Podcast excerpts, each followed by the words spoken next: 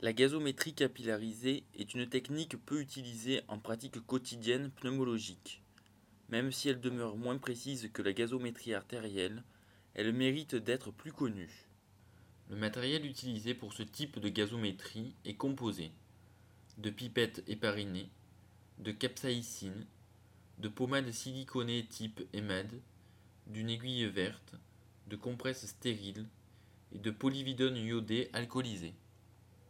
La technique de préparation doit être rigoureuse pour obtenir une artérialisation maximale du sang capillaire. Le point de ponction se situe au niveau du bord inférieur du lobe de l'oreille. La première étape consiste à masser le lobe avec la capsaïcine.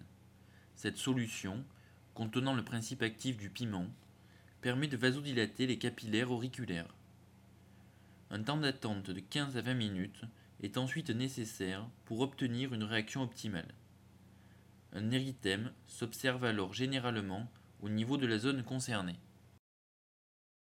La deuxième étape consiste à déposer sur la zone de ponction une pommade siliconée type EMAD permettant de concentrer les gouttes de sang. On éliminera ensuite l'excédent de pommade à l'aide d'une compresse, puis on désinfectera la zone de ponction avec de la polyvidone iodée alcoolisée.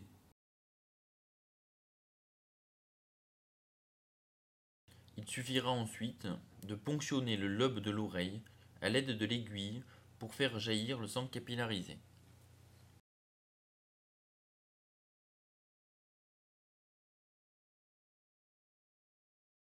En comprimant le lobe de l'oreille de sa main gauche, on cédera ensuite de la capillarité pour recueillir le sang à l'aide de la pipette éparinée.